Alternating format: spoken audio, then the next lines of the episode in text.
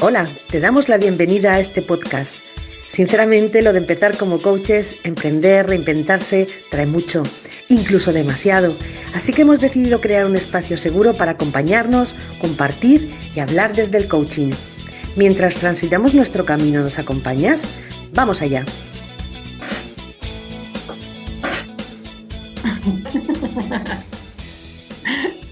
Buenos días, buenos días, chicas. Buenos días. ¿Cómo estamos por aquí? Muy Bienvenida. Una vez más, bueno, nos hemos reunido después de nuestros 15 días. Esta vez tenemos ya nuestro episodio número 14 antes del especial de Navidad. Ah, cuidado, atención. Y en esta ocasión, este episodio 14, se lo vamos a dedicar a la empatía. Así que bienvenida Carmen González de Carmen Tu Coach, Lourdes de la red de Almate, Jessie de Habilidades Claves y quien les habla, Sandra de Habilidades Claves. Empatía. Bueno, empatía, eh, una de las mayores habilidades interpersonales, o en teoría eh, debería o debe ser así, que nos permite básicamente comunicarnos mejor con los demás y eh, de alguna manera aumentar nuestro nivel de comprensión hacia los demás. Em, a mí me pasa mucho que, em, sobre todo cuando doy clases, siempre suelo hacer preguntas a mis alumnos, ¿no? Sobre el tema de cuáles son tus superpoderes y algunas personas me dicen que son muy empáticas. Y, lo cierto es que en mi experiencia con ellos en clase, yo he podido observar, y esto es un juicio, que no, no, no son muy empáticas, ¿no? Pero luego ellos tienen esta percepción de que son muy empáticas. Y creo que nos falta, eh, o nos pasa mucho, o nos falta entender que la empatía no es un proceso mental. A veces pensamos que si racionalmente me pongo en el lugar del otro, estoy siendo empático.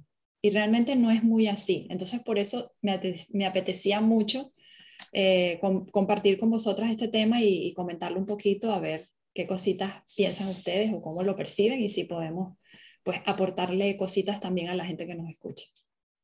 Yo, yo sí que quiero hablar, pero no, no sé si todavía es el momento, es así de primeras, ¿no? Pero sí que es cierto que, por ejemplo, cuando propusisteis el tema de la empatía, y ahora que lo ha dicho así también Jessie, yo estaba pensando que cómo me catalogo yo misma, ¿no? con este nivel de empatía. Y bueno, es una característica que yo no suelo ponerme a mí misma. Sin embargo, los demás, o si, ah, depende de la persona que mire, sí me la han puesto. Y yo no considero que tenga empatía por el término que yo entiendo de empatía. Entonces, para mí, por ejemplo, sí, porque claro, ¿cómo entienden las personas a alguien empático? Yo aquí sacaría más el término de, compasión.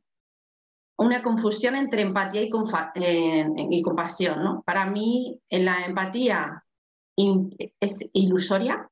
Creo que em, es un superpoder, como has dicho tú. De hecho, yo lo estudio y lo transmito a mis alumnas como un superpoder. O sea, enseño tres rangos. Uno es vivir en el victimismo, el otro rango es desarrollar una habilidad, que es el discernimiento, en este caso, con la empatía. Y el último, que es el superpoder, que es cuando ya eres un ser hiperelevado y has trascendido, es la empatía. Entonces, cuando una persona vive en el victimismo de este tema, lo que le ocurre es o que te dé la razón todo el rato, es decir, es permisiva y parece que te escucha. Y lo que le ocurre a esa persona es que confunde oír con empatía o con escuchar, en este caso, con escuchar, y el otro lado es la persona que es directamente pues, intolerante y te ataca y no te escucha. O sea, los dos son víctimas del no escuchar. O sea, que la empatía está directamente ligada a la escucha. Entonces, visto desde este punto, digo, ¿yo escucho o no escucho? Y ahí me doy cuenta que me juzgo muchas veces también, ¿no?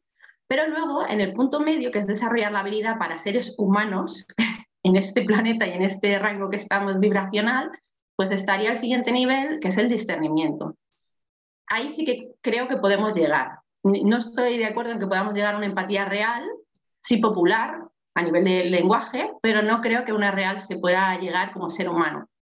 Ahora lo explico. Porque en el siguiente nivel, que es la habilidad, es el discernimiento. Entonces, ¿el discernimiento qué implica?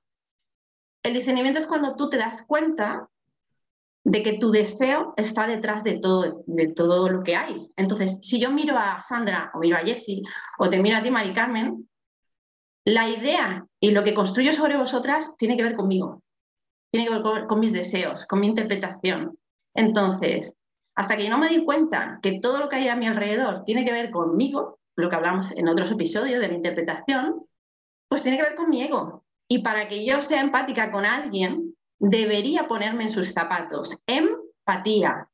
Dentro de, no me acuerdo lo que era apatía. Sufrimiento, sufrimiento. Patos viene de sufrir, fíjate, en su eh, sufrimiento. Pero luego lo transformaron, creo que lo, apunté porque me pareció muy interesante, que luego decían que era sentir, para no decir que porque puedes sentir sin sufrir, en principio. Pero bueno, la cuestión es que tienes el padecer, ¿no? ¿Cómo padece esa persona?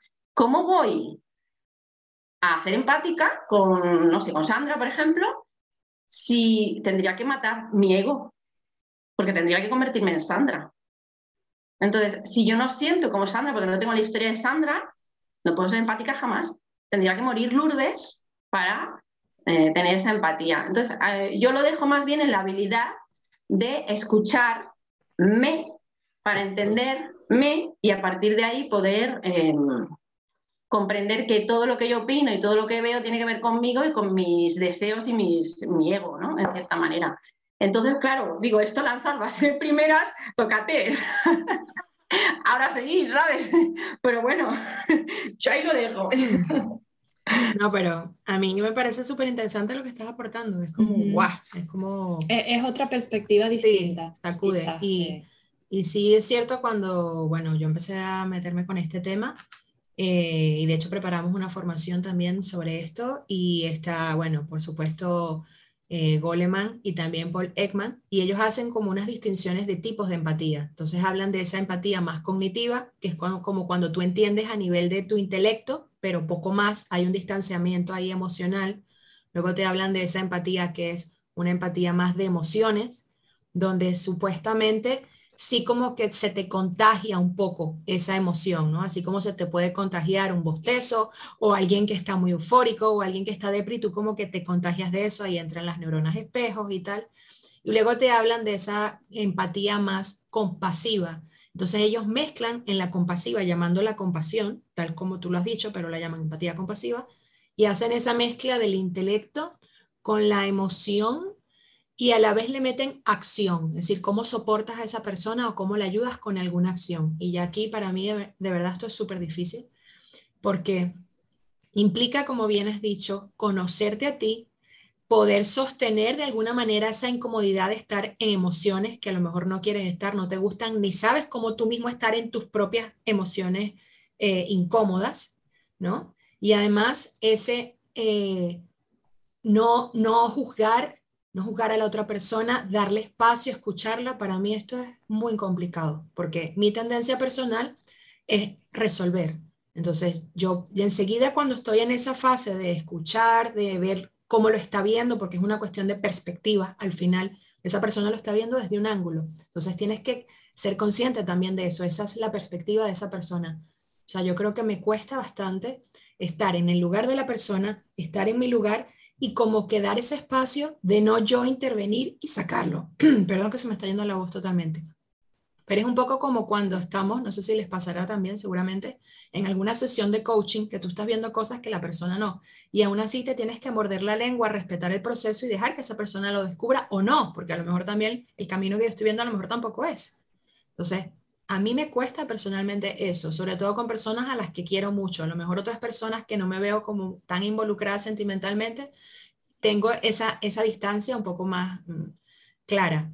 Pero cuando son personas muy cercanas, me cuesta muchísimo y de verdad esto es algo que estoy trabajando de un tiempo para acá, no intervenir, sino mm, dejar ese espacio, mantenerme un poco al margen e intentar acompañar de otra manera porque mi naturaleza me encuentro que es muy de solucionar. Entonces enseguida quiero pasar a la acción para que esa persona no esté en, esa, en ese estado. O sea, mi manera de intentar ayudar es esa y, con esa manera de intentar muchas veces lo que hago es cagarla, ¿no? Porque no estoy respetando ese espacio, ese sentimiento, ese que esa persona necesita. Entonces yo lo encuentro para mí difícil en ese sentido como también pienso que es difícil eh, el equilibrio entre estar allí contigo y, sentir tu dolor de alguna manera, pero también mantener esa distancia para yo no mimetizarme No sé si me explico, y no, y no confundirme, y no irme, sino mantenerme yo. Entonces, porque a veces es como el otro extremo, entonces puedes caer en la indiferencia, o como en ese robot de decir, no, no, yo soy consciente de que esto te baja a un extremo. Podemos recordar también o comentar que se habla por un lado de empatía, por otro de simpatía y por otro de antipatía, que sería pues lo que tú estás un poco comentando, ¿no? Cuando te dejas ir con la persona o cuando entras en, esa, en ese espacio de, de, indiferencia. A mí me gusta mucho como lo explica Valeria Aragón, ella tiene un directo, bueno, ella habla muchísimo de esto, pero ella tiene especialmente un directo donde ella explica o habla y ella aclara que eh, la labor que ella está haciendo es una labor de difusión, ¿no? porque ella no investiga, sino que ella pues lee mucho y trabaja mucho con esto. Y ella explica, como digo, por, cito a Valeria porque lo vi de ella, pero no sé esto originalmente dónde está explicado.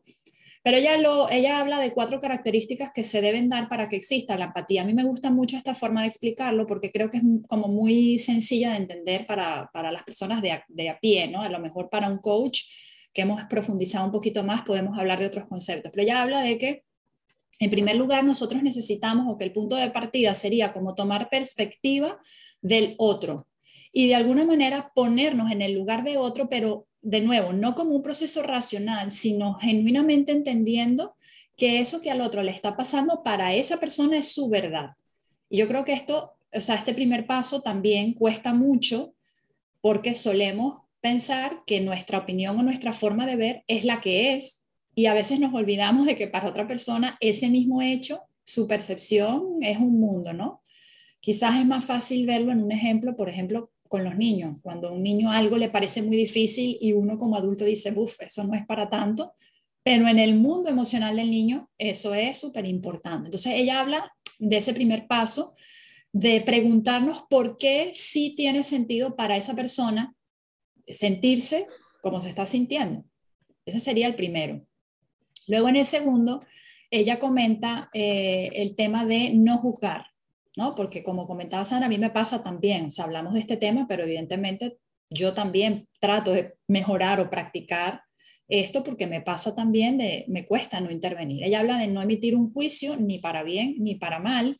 Em, evidentemente, una situación te puede gustar más o menos, pero no hacer ningún tipo de valoración. ¿Vale? No decir esto es malo, no es para tanto, eh, bueno, por lo menos no estás tan mal, este tipo de cosas, ¿no?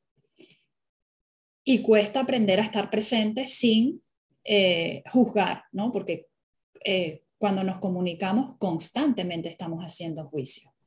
Luego en el tercer paso ella habla de reconocer la emoción del otro. Y aquí es la parte que a mí más me toca, que es donde entra el tema de la validación o invalidación emocional.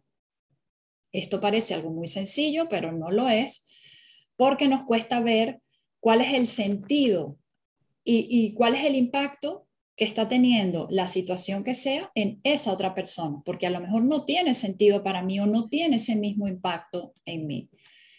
Entonces ella aquí dice que lo que haríamos sería tratar de ponerle nombre a la emoción que está experimentando la otra persona a través de preguntas. Pues puede ser que esto te esté generando enfado, puede ser que esto te esté generando frustración.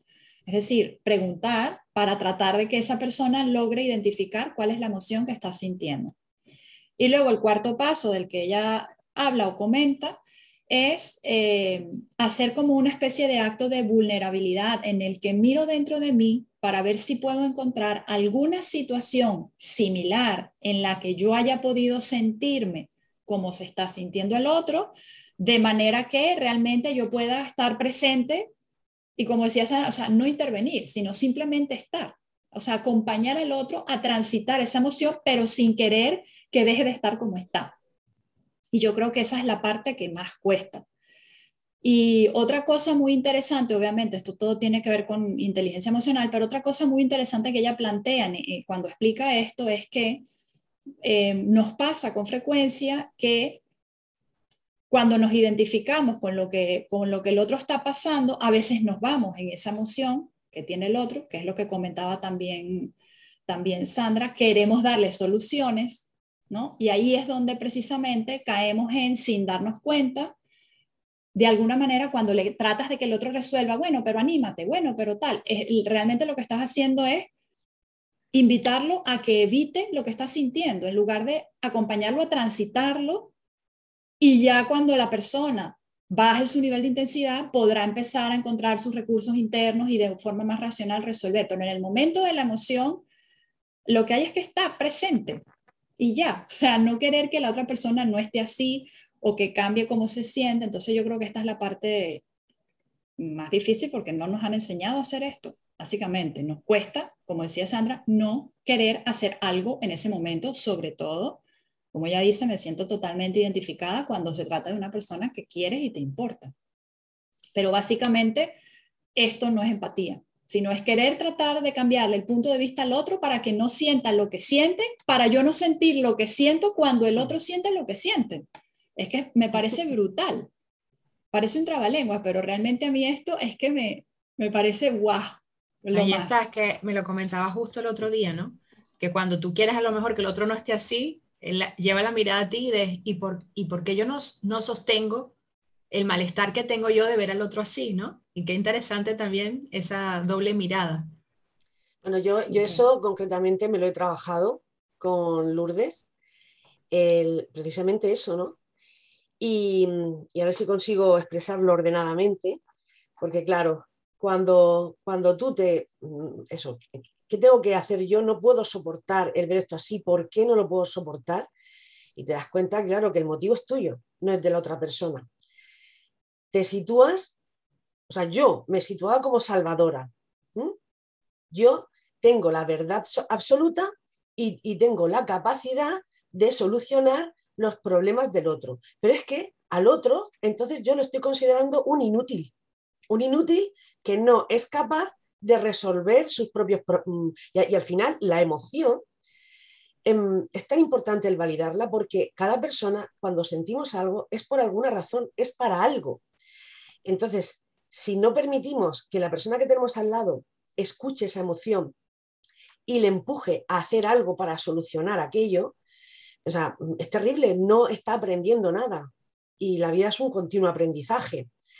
Y, y además yo me tengo que salir de ahí, tengo que acompañar, como estabais diciendo, acompañar, preguntar, entiendo lo que dices, y, esa es, la, la, empatía real, el ponerte en los zapatos sin intervenir, dejando al otro que sea absolutamente capaz, como una persona mm, que tiene todos los recursos necesarios y quizá con preguntas, tanto en sesiones como en la vida normal.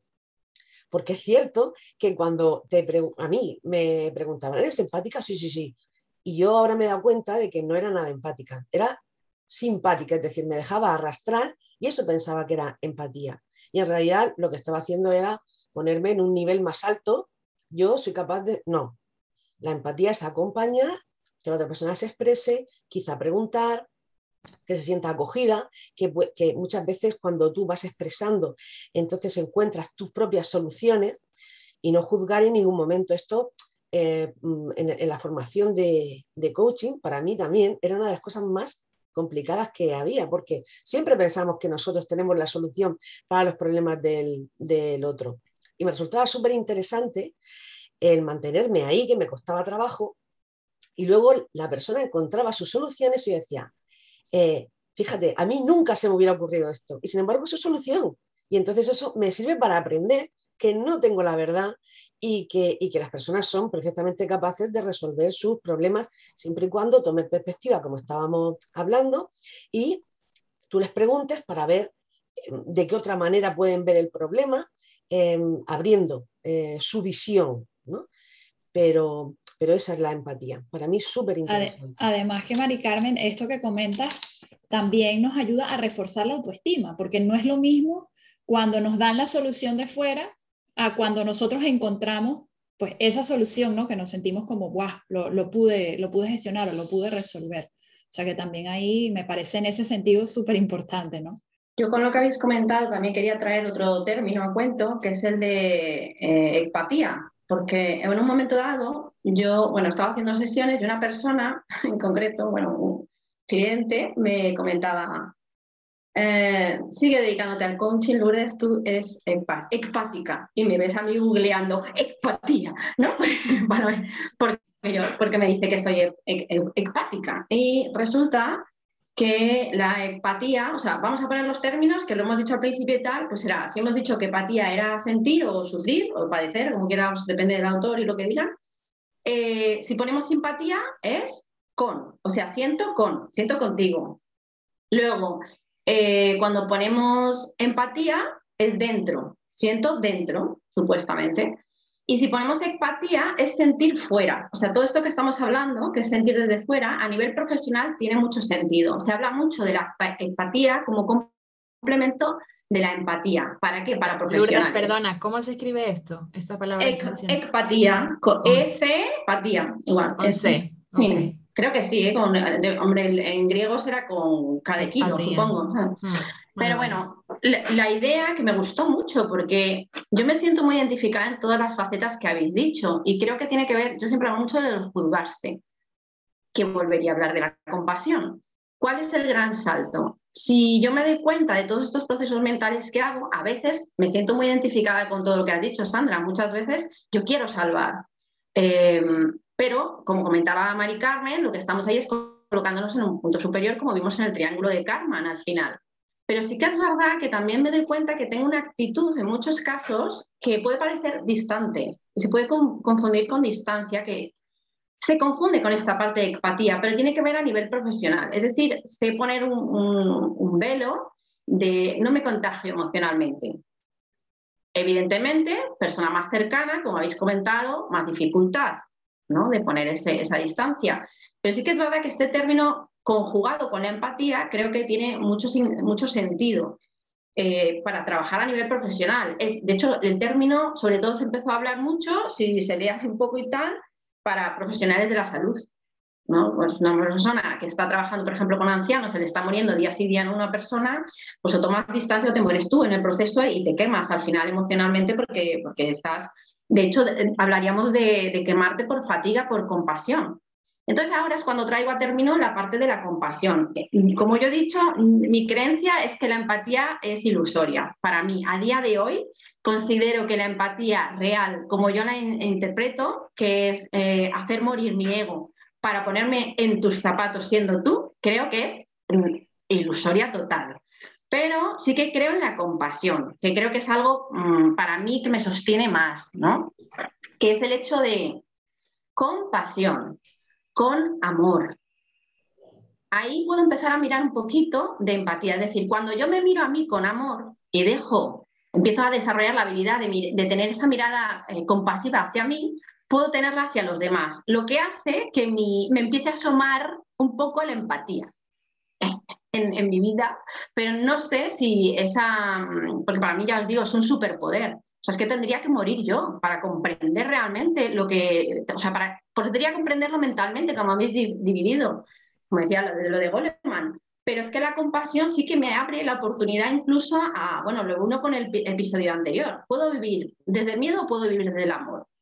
Y ese es mi, mi kigai en cierta manera. Entonces, yo si me estoy pillando a mí misma, a mi ego todo el rato, puedo darme cuenta de que estoy viviendo desde el miedo y estoy criticando, pero ya no solo a los demás, es que la empatía que le pondría otra palabra, ya os digo, el discernimiento o lo que fuera, em, empieza en uno mismo. Y cuando lo hago conmigo, ya, ya es fácil. Y entonces lo relaciono con este término de empatía, que te dice, no, es que eres fría, no, no, es, no es frialdad.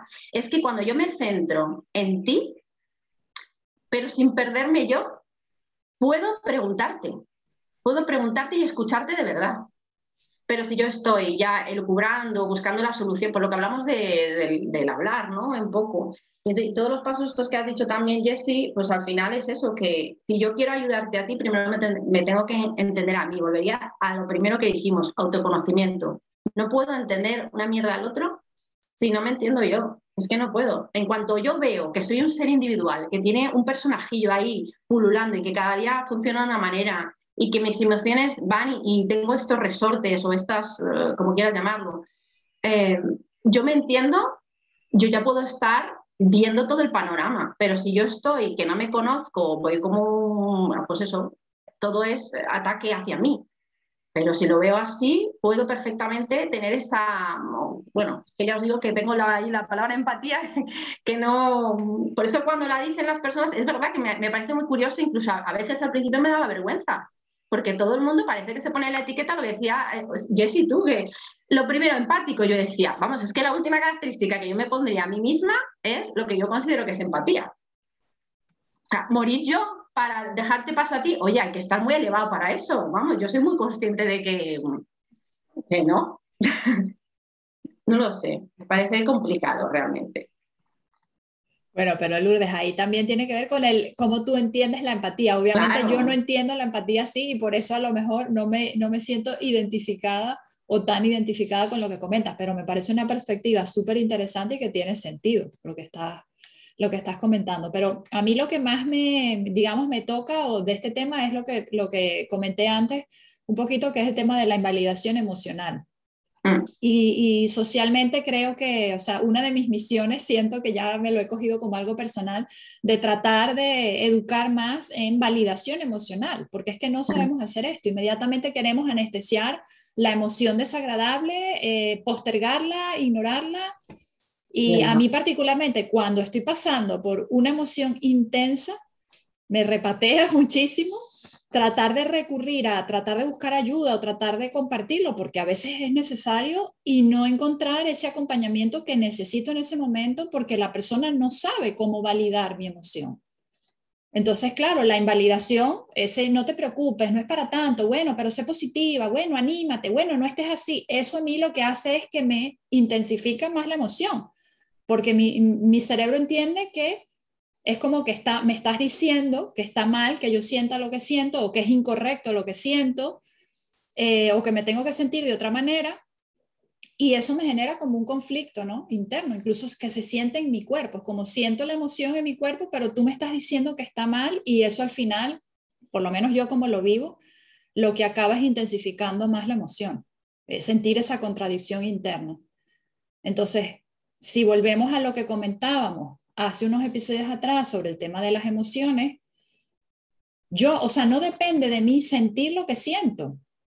Con los detonantes o con las situaciones que vivo, siento lo que siento, por más que con mi cabeza yo diga, buf, no me debería sentir así, el hecho es que me siento así. Entonces, en el momento en que yo estoy experimentando esa emoción, a mí no me ayuda, es decir, que me digan, no te sientas así, no es para tanto, por lo menos tienes no sé qué, sé positiva, anímate, no llores, o sea, esto no. Entonces, yo creo que es importante, pues, no sé, aprender a hacer este proceso de, validación emocional. Simplemente. Yo, en, eso que estás diciendo, que, es que me pierdo a veces, lo de empatía lo decía porque la frase que suelo usar, que no, me decía Holbrook, es que mm, lo que tradicionalmente se entiende por empatía, que la gente rápido como que va ahí, ¿no? Yo lo veo un poco como compasión de, ay, no sé qué, pobrecita, desvalida, pero a ver, yo no tengo la sensación de que tenga que ayudar a nadie. O sea, para mí todo el mundo se sostiene solo y, y, ocurren las mismas cosas que a mí. Entonces, una de las frases, cuando me cuentan cómo están, yo no voy y digo, ay, ay, el ay, a mí no me sale, es que no me sale. Entonces a mí me sale, ¿y qué vas a hacer?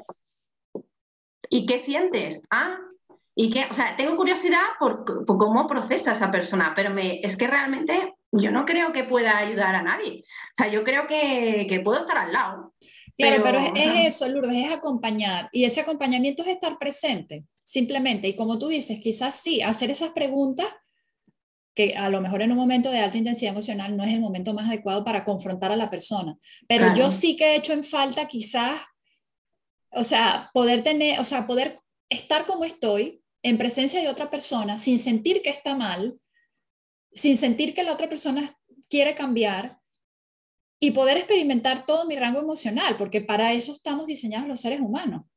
Entonces, ah. sí, cuando mi intensidad emocional baje, yo buscaré los recursos y la situación la resolveré y ya la veré con otra perspectiva. Pero en el momento de la emocionalidad, mi cerebro emocional, por más que entienda, es como que, o sea, no. Entonces, a mí lo que me sucede, y probablemente es una reacción natural, y probablemente, no sé si a ustedes les pasa esto, es que entonces me cierro en banda, entonces ya es como me distancio, ya no quiero compartir con la persona, me, prefiero aislarme cuando no estoy bien porque siento que no, que no obtengo esto que a lo mejor en ese momento necesito de otras personas, que, que sí, que lógicamente es mi responsabilidad sostenerme, pero a veces en un momento de alta intensidad hace falta poder simplemente que alguien esté presente, ¿no? Por lo menos a mí me pasa así. Entonces esto de la invalidación emocional mm, no lo soporto porque al final al cabo no contándole a las personas que estoy mal, fingiendo estar bien, porque al final no fingimos estar mal, fingimos estar bien.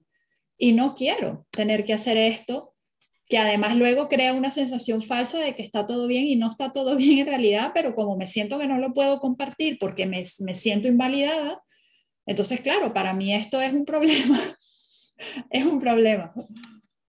Y Jessie, ¿cómo, cómo, cómo sería validarte emocionalmente? O sea, si ya has detectado esto para ti, para, yo en esos momentos quizás he hecho en falta que la persona me pregunte a lo mejor, ¿qué necesitas? ¿Cómo te sientes? ¿Cómo te puedo apoyar? O sea, cosas muy básicas. Pero lo que me suele pasar muchas veces es que la persona me escucha, pero no me está escuchando para genuinamente entender mi perspectiva, sino es como para decirme lo que tengo que hacer o para decirme que no es para tanto. Entonces yo en esos momentos he hecho en falta simplemente la presencia de alguien que pueda ser el típico hombro para llorar y ya.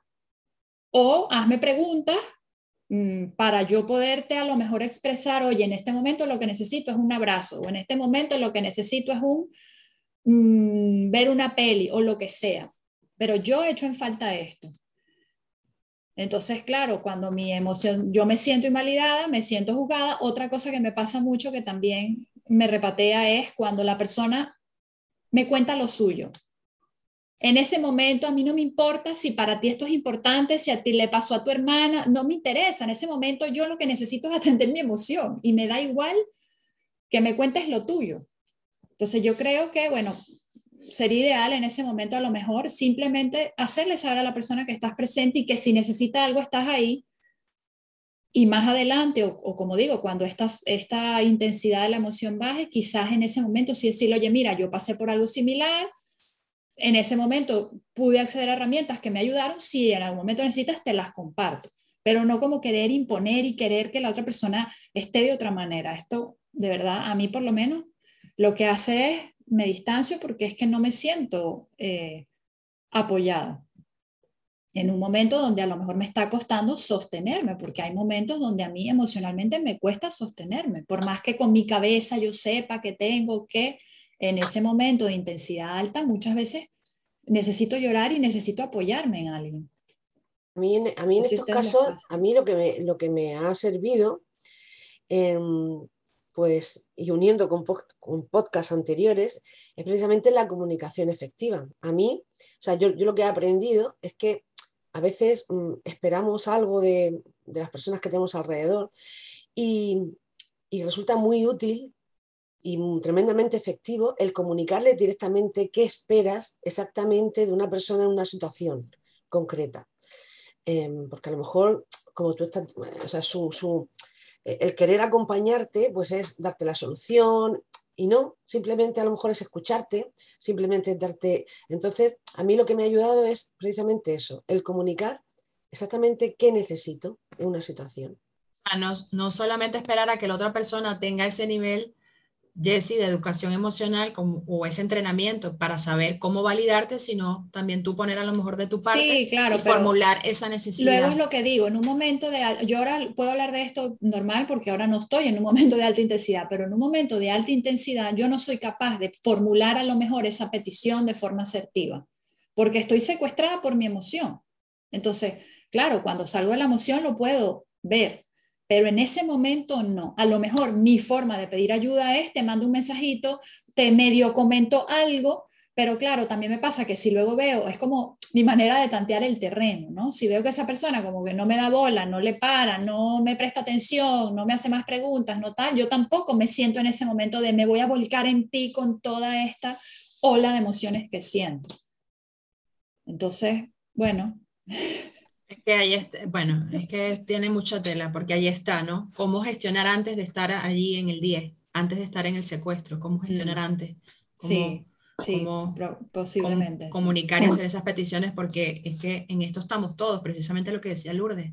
No están los de Dalai Lamas y nosotros, estamos todos y estamos todos con nuestras carencias y nuestros trabajos y nuestras historias. Entonces, a veces también es como ponerle eso a los demás es también eh, pedirle mucho a los demás, pienso yo, ¿no? Entonces también un poco, ¿qué trabajo puedo hacer yo antes de estar en ese estado o cómo puedo mejorar esas líneas de comunicación? Entonces, bueno, yo entiendo lo que estás comentando, pero ahora también del otro lado pienso que es complicado también eh, poner esa esperanza o ese... No, no quiero usar la palabra responsabilidad, ¿no? Pero como decir, bueno, yo espero que cuando yo esté así los demás hagan todas estas cosas y a lo mejor es mucho pedir. no, bueno, pero a lo mejor no es algo que espero, pero es algo que en el momento en que salgo a pedir ayuda y no, no recibo esa ayuda, entonces me cuesta todavía más salir. Pero sí que es cierto y tienes razón en eso y quizás no lo había pensado de a lo mejor yo tendría que hacer una gestión previa mejor antes de que esa emoción llegue a esa intensidad. Eso es cierto. Yo me, me habéis hecho recordar el tema de poner límites también, ¿no? Es el ponernos límites a nosotras mismas y a los demás. O sea, algo que, mm, por ejemplo, Mari y yo hemos hablado mucho ¿no? perdón, del tema de comunicación, la comunicación efectiva y afectiva.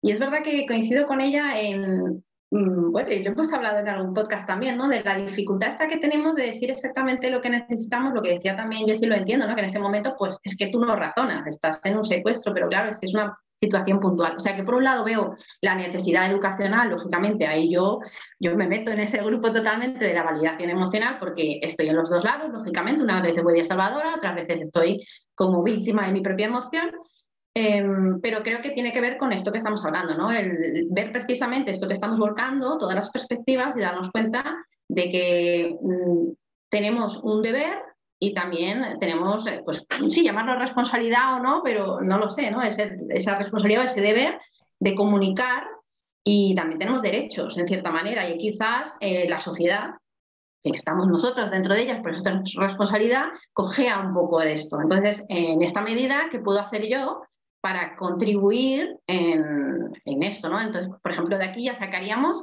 pues decir claramente qué es lo que necesito antes de encontrarme en, esos, en esas situaciones. Si yo ya tengo a mi familia informada, eh, a mí me ha pasado, yo directamente estoy en un secuestro amigdalar y me viene alguien, me empieza a echar la chapa y directamente es que le digo, mira, ahora yo lo que quiero es que me mires, te calles y me escuches.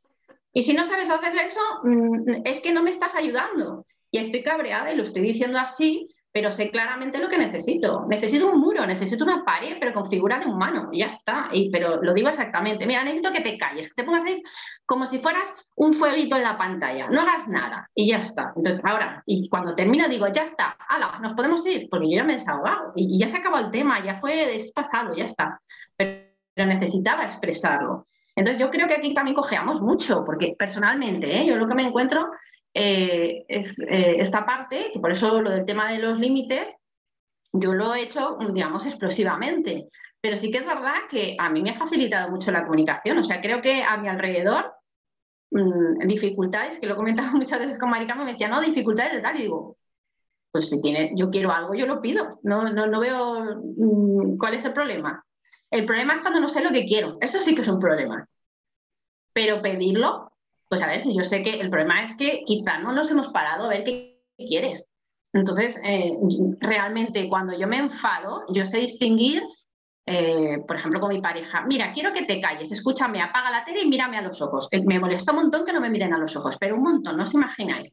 Y yo digo, mira, son 10 minutos, no me escuches, me da igual que se pongan los cascos pero quiero que me mire a los ojos, porque para mí eso es importante y no necesito que me cuente nada. ¿Tú te crees que a mí me va a solucionar la vida a otra persona? No, pero necesito que me mire porque a mí el hecho de que me estén mirando es importante. ¿Que será una tontería? Pues no lo sé, pero para mí es importante.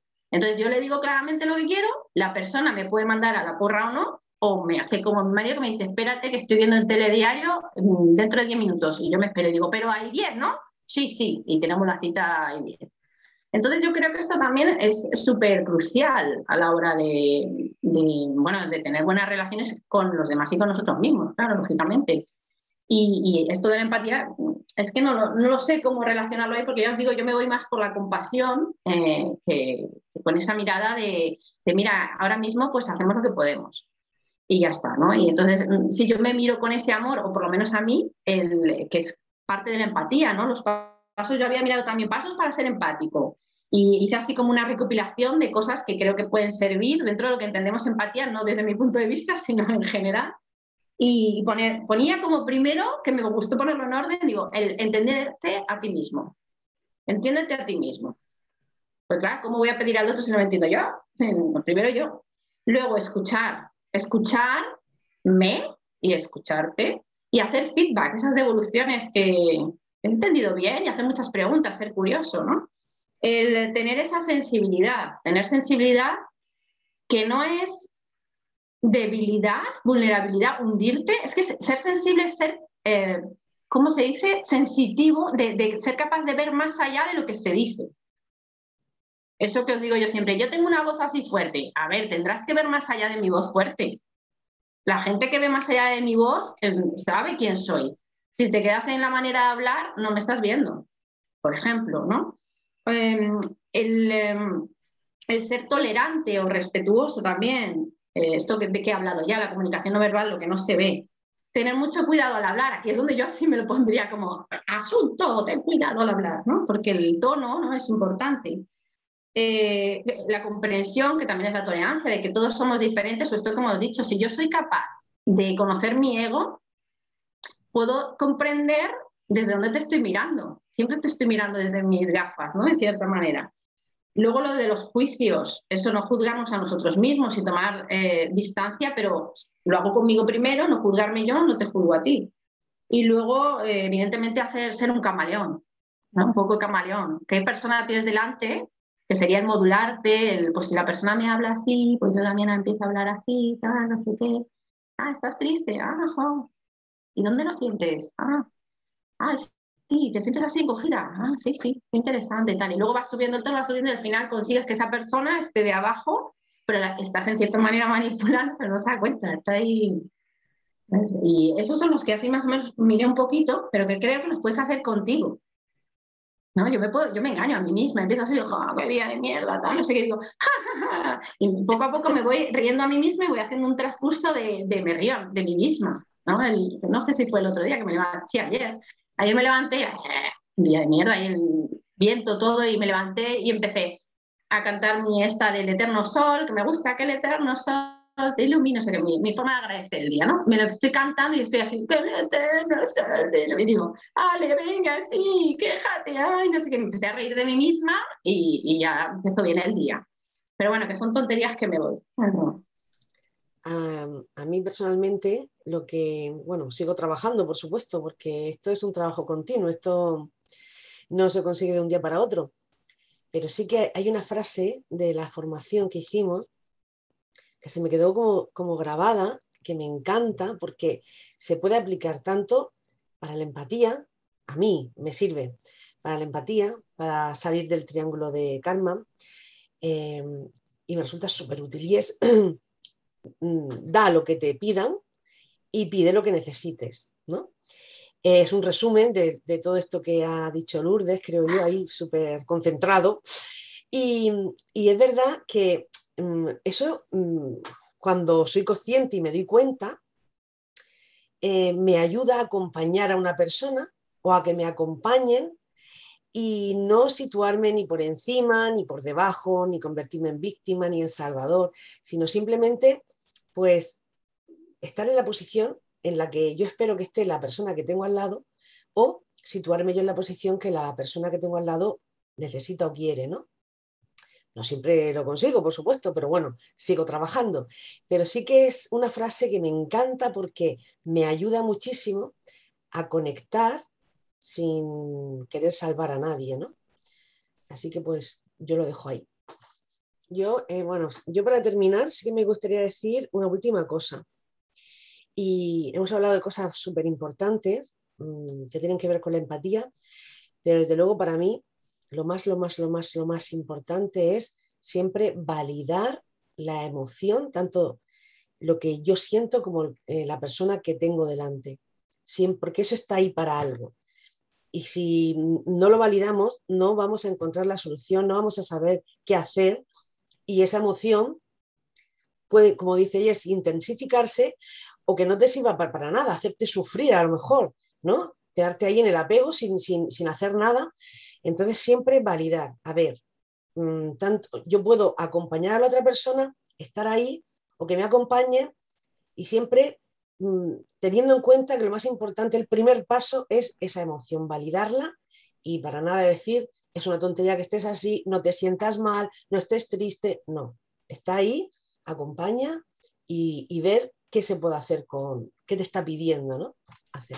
Hombre, yo como idea de cierre quería comentar dos cosas. Bueno, ya esto evidentemente, todo lo que he comentado aquí ha sido como yo lo vivo desde mi experiencia, ¿no? No quiere decir que sea así para el resto de la gente, pero en este tipo de situaciones creo que es súper importante tener en cuenta que tenemos como esta especie de punto ciego en el que a veces pensamos, o al menos las personas con las que me encuentro muchas veces, como que asumen que todo el mundo piensa como ellos. Y es como están tan pegados a su punto de vista que no hay esta apertura eh, a ver el punto de vista del otro, ¿no? Es como esta especie de adicción a tener la razón. Entonces quizás creo que esto es interesante trabajarlo, tener esta apertura mental de saber que a veces para otra persona algo que para mí es una tontería, para esa persona es un mundo. Y luego pues reforzar la idea que comenté antes, para mí es liberador no tener que convencer a la otra persona de que lo que yo pienso es así para mí o tiene sentido para mí o es mi realidad o es mi verdad, sino poder estar como estoy, sin necesidad de que me entretengan o de que yo tenga que estar o hacer de una forma diferente. O sea, genuinamente a veces solamente lo que quiero es compañía. Simplemente eso. Eh, y ya en el momento en que yo esté mejor y la intensidad baje, pues ya yo gestionaré. Pero a veces en el momento de la intensidad lo que necesito es llorar con alguien y ya. O sea, algo súper simple. Bueno, yo con, con, todo el tema de hoy, pues veo que la importancia es que todos podemos aprender de lo que, de lo que queremos todos igual, ¿no? Que es que nos respeten las emociones. Y creo que en eso somos todos iguales. Y lo único que, pues bueno, con la costumbre que tenemos de verlo desde nuestro punto de vista, pues es algo que tenemos que trabajar y que yo creo que cojeamos todos, creo, ¿eh? no lo sé. Yo, me, sí me apunto al curso de todo lo que sea de mejora de este aspecto, porque creo que sí que todos tenemos una, o por lo menos yo siento que tengo mi, punto de vista y como he dicho desde el principio, desligarme de todo lo que yo soy o creo ser, pues supone una trascendencia y una conciencia muy alta de la cual como humana que soy, mm, estoy donde estoy. Entonces, evidentemente, me parece muy bueno por mi parte no juzgarme y ser compasiva, compasiva conmigo y a día de hoy llego a entender y a comprender a las personas a mi lado donde llego. Y lo único que puedo hacer es reconocer que me equivoco. Y cuando haya alguien, agradecería que me diga, em, pues en este caso lo que necesita, porque yo no, ni soy adivina ni nada, y yo también preguntar, ¿no? ¿Qué necesitas? Y ya está. Y creo que eso es donde podemos llegar hoy, y creo que ya es bastante, ¿no? El hecho de llegar y que alguien se encuentre una manera y yo darme cuenta de que le quiero imponer mi punto de vista, creo que ya he hecho lo máximo que puedo hacer, que es darme cuenta de que yo estoy intentando ponerle mi punto de vista. Y de ahí ya preguntarle encima, oye, ¿puedo hacer algo?